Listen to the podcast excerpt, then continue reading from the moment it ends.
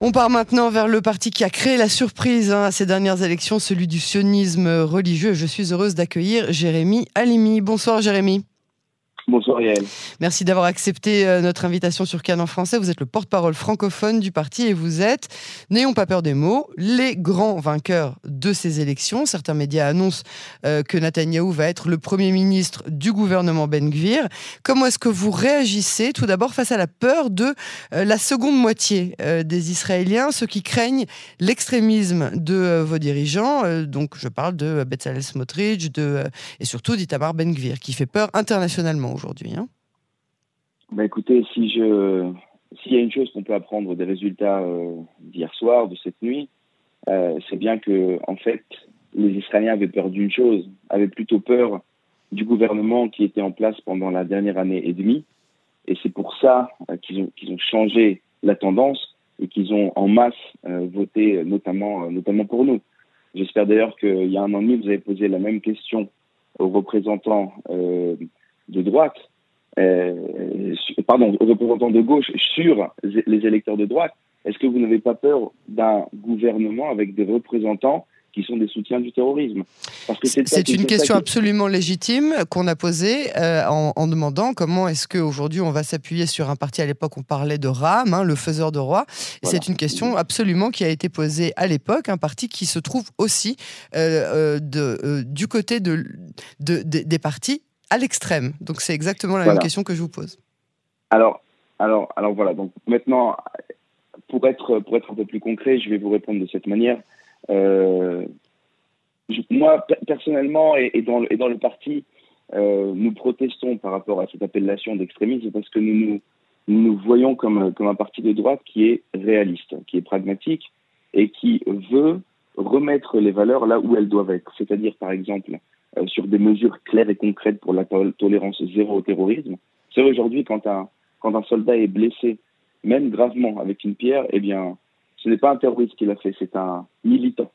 Alors euh, attendez, euh, hier justement, pour parler de, de, de cette déclaration, celui dont le nom m'échappe bien évidemment et vous allez m'aider, qui l'a faite, ne revient pas sur sa déclaration. Il dit euh, un, terroriste euh, arabe, palestinien, ou peu importe s'il est arabe, israélien ou palestinien, mais un arabe qui jette une pierre sur un israélien, il faut lui mettre une balle dans la tête.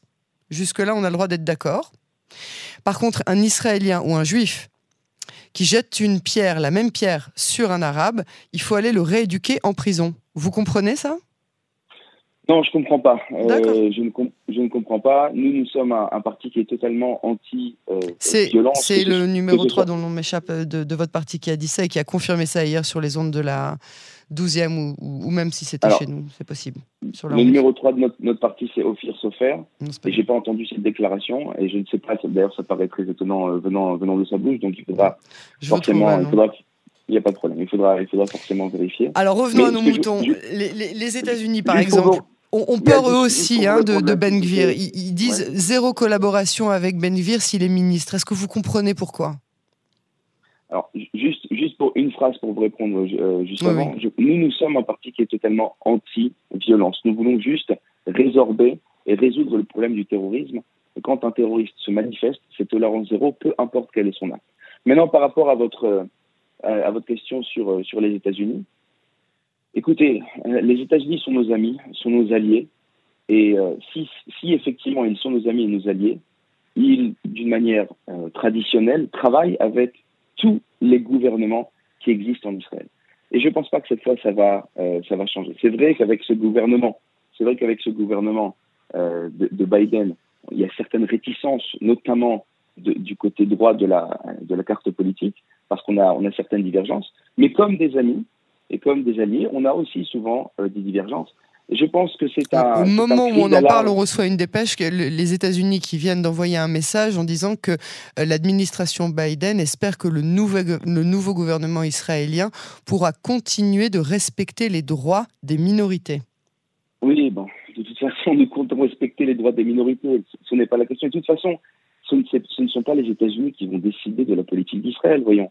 C'est même pas une question. Mais est-ce que, est que le gouvernement, avec euh, Itamar Ben-Gvir dedans et Bezalel Smotrich dedans, respectera les minorités telles que les homosexuels, telles que euh, la, population arabe israélienne, telles euh, que. Allez-y. Évidemment, Yael, bien évidemment. Il faut faire une distinction quand on parle de droits sur les minorités. D'ailleurs, il y en a aussi beaucoup des, minorités de notre côté. Mhm. Quand on parle des droits des minorités, il faut faire une distinction entre le privé et le public. Dans le privé, chacun fait ce qu'il veut. Personne n'a jamais mentionné ou parlé de se mêler de ce, de ce que chacun faisait dans sa vie privée. Point. Par rapport au niveau public, nous voulons amener une couleur beaucoup plus juive, beaucoup plus conservatrice, beaucoup plus traditionnelle à l'État d'Israël qui est en train de le perdre, sa couleur juive. C'est quoi C'est vivre selon la halakha Non, c'est pas ça, c'est pas du tout de ça qu'on parle. C'est pas du tout de ça qu'on parle. On parle par exemple du fait que euh, aujourd'hui il y a des populations entières qui s'identifient beaucoup plus avec Halloween qu'avec qu'avec Purim.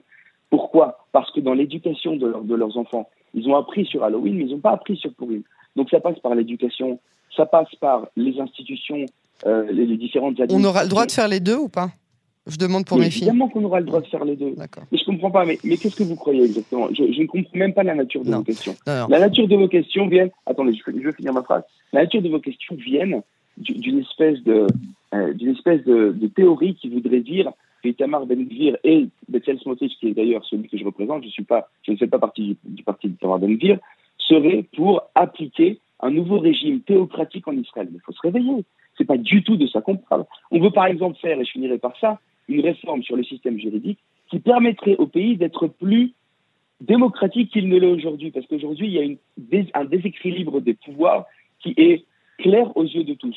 On est plus démocratique que la plupart des autres partis. Donc vos questions, je m'excuse, mais de, par leur nature, elles n'ont vraiment pas raison d'être. Alors, euh, euh, euh, ça c'est l'avenir qui nous, qui nous le dira. On espère juste Israël 2022, les personnes pourront décider de, de, vivre leur vie.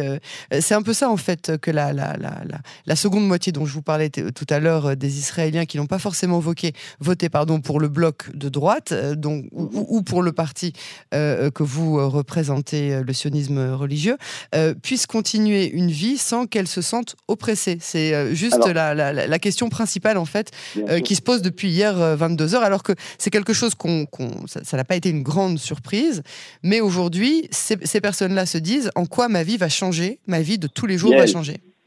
Et permettez-moi de permettez-moi de dire une chose et de rassurer toutes ces populations. Que ce soit Benjamin Netanyahu, que ce soit Bezalel Smotrich et que ce soit Itamar Ben-Gvir, n'ont pas l'intention de se mêler ou de changer la vie privée des gens au jour le jour, chez eux et dans la rue, et même, même dans, le, dans, le, dans, le, secteur public. Pas du tout. Je peux les rassurer.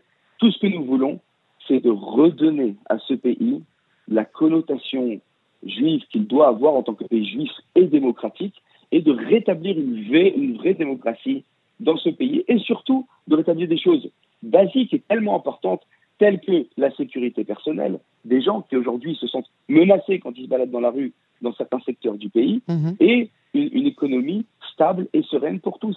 C'est notre but. Il ne faut pas, faut pas euh, comment dire, euh, euh, nous mettre dans la bouche des mots qui n'ont jamais été prononcés, et surtout qui veulent dépeindre une réalité qui, qui, qui découle de l'utopie n'ont rien à voir avec, avec ce que nous comptons faire.